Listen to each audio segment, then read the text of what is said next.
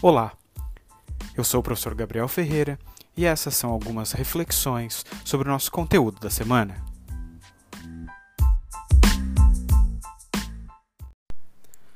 Olá, antes de eu efetivamente fazer alguns comentários sobre o nosso tópico, eh, eu queria dizer que eh, esse podcast tem como objetivo muito mais auxiliá-los e fornecer alguns outros elementos para reflexão do que propriamente substituir a aula, é claro. Um, ainda assim, eu acho que vocês podem aproveitar bastante do formato e, em tempos de quarentena, também ouvir um pouco uh, algo parecido como uma explicação ou mais próximo uh, de aulas. Bom, eu quero focar sobretudo na questão 2, uh, sobre os três elementos presentes na caracterização que Nietzsche faz de Tales. Uh, Nietzsche é um, foi um filósofo alemão do final do século XIX, uh, que era um profundo conhecedor da filosofia grega e via nela algo de bastante importante, não meramente para o conhecimento da sociedade e da ação humana moderna, senão que via ali também, eh, como fica claro nessa análise sobre o Tales, o surgimento de alguma coisa ou de uma modalidade distinta de pensamento. Para o que nos interessa, que é a conexão aí entre o surgimento da filosofia e uma nova forma de pensar uh, que deu origem àquilo que a gente entende hoje como ciência, Uh, o que nos interessa mais são justamente algumas reflexões sobre aquelas três características sobre as quais eu perguntei. Essas três características aparecem logo no início do texto e Nietzsche é bem claro em enunciá-las. Ele diz, em primeiro lugar, uh, uma das coisas que uh, realmente faz com que nós tenhamos que levar o que disse Tales a sério é que, um, uh, a, o enunciado de Tales, todas as coisas são a água, ou mais precisamente o úmido, o elemento úmido, é que Tales está enunciando algo sobre a origem das coisas. Eu vou voltar a falar um pouquinho disso daqui a pouco. Em segundo lugar, porque ele o faz sem imagens e, e fabulações. E por fim, uma terceira razão, porque nela ele usa essa imagem bastante bonita, em estado de crisálida, ou seja, naquele estado uh, em que a larva é, está antes de se tornar borboleta, ou seja, está condensada, está sintetizada ali, o pensamento tudo é um. Deixa eu comentar um pouquinho com vocês é, algumas das, das características que fazem com que essas três razões sejam realmente alguma coisa interessante.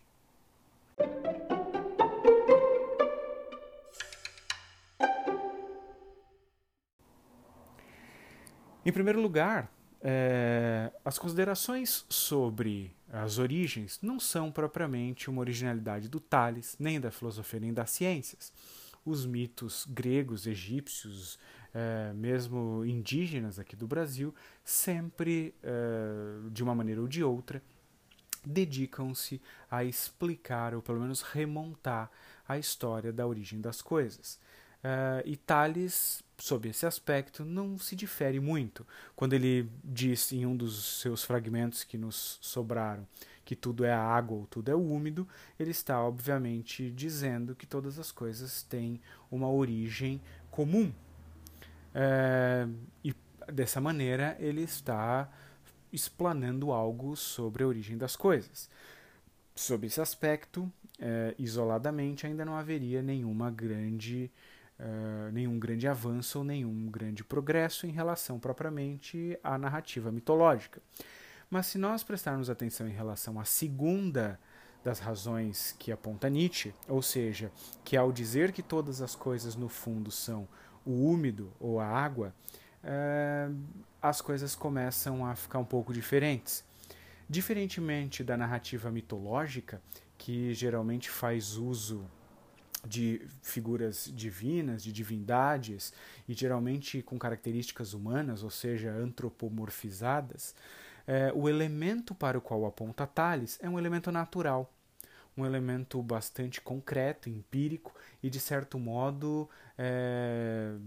bastante corriqueiro, ou seja, o úmido, a água.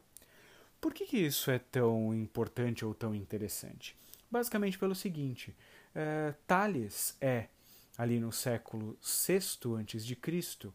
pelo menos no Ocidente, o primeiro dos grandes registros que nós temos da tentativa de explicar, nesse caso, a origem e o substrato, a essência última das coisas e da realidade,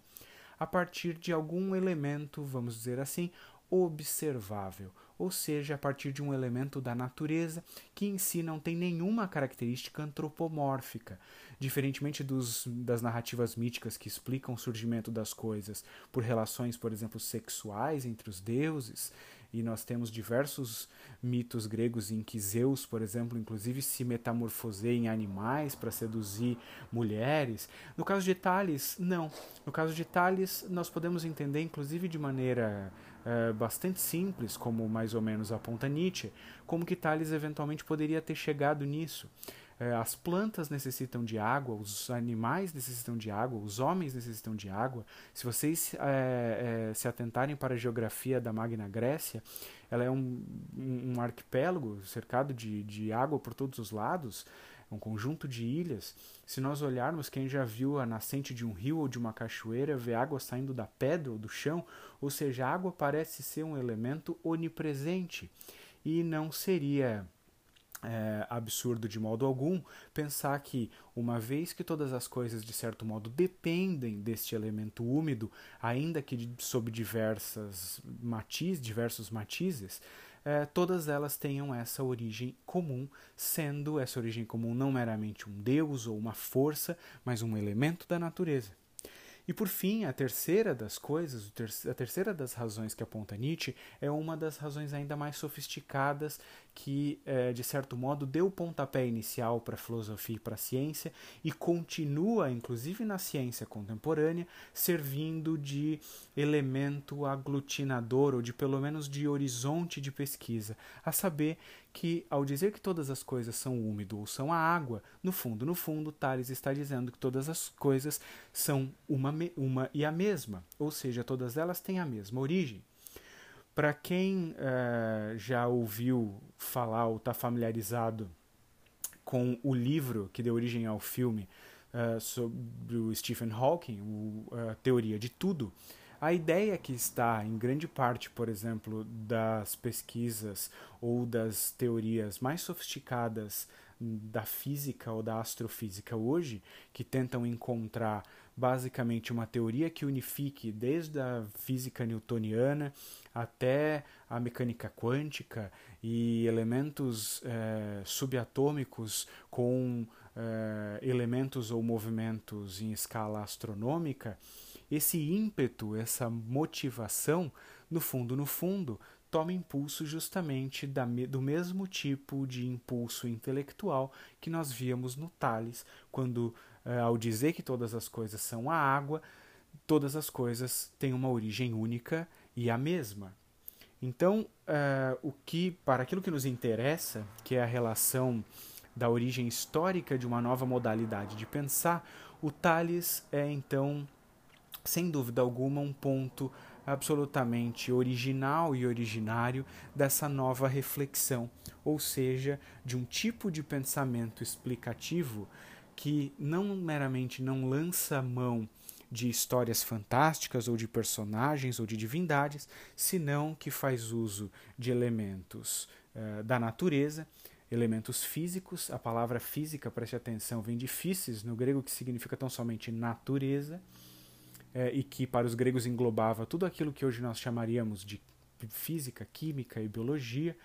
e também, de certo modo, filosofia.